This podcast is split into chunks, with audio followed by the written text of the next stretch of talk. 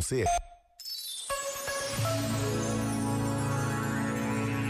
Não me chateis, é segunda-feira. A frase estampada na t-shirt estava em inglês, mas a mensagem era esta. Claro que há dias em que sair de casa apetece menos. Brincar com isso nas t-shirts, ou de outro modo, revela bom humor. Mas pensar que há dias fixos em que temos um certo direito a não ser incomodados é correr o risco de ficar refém de amuos mimados que bem podiam ter ficado na infância.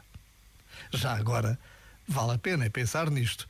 Ah, e hoje é sexta-feira. Este momento está disponível em podcast no site e na app.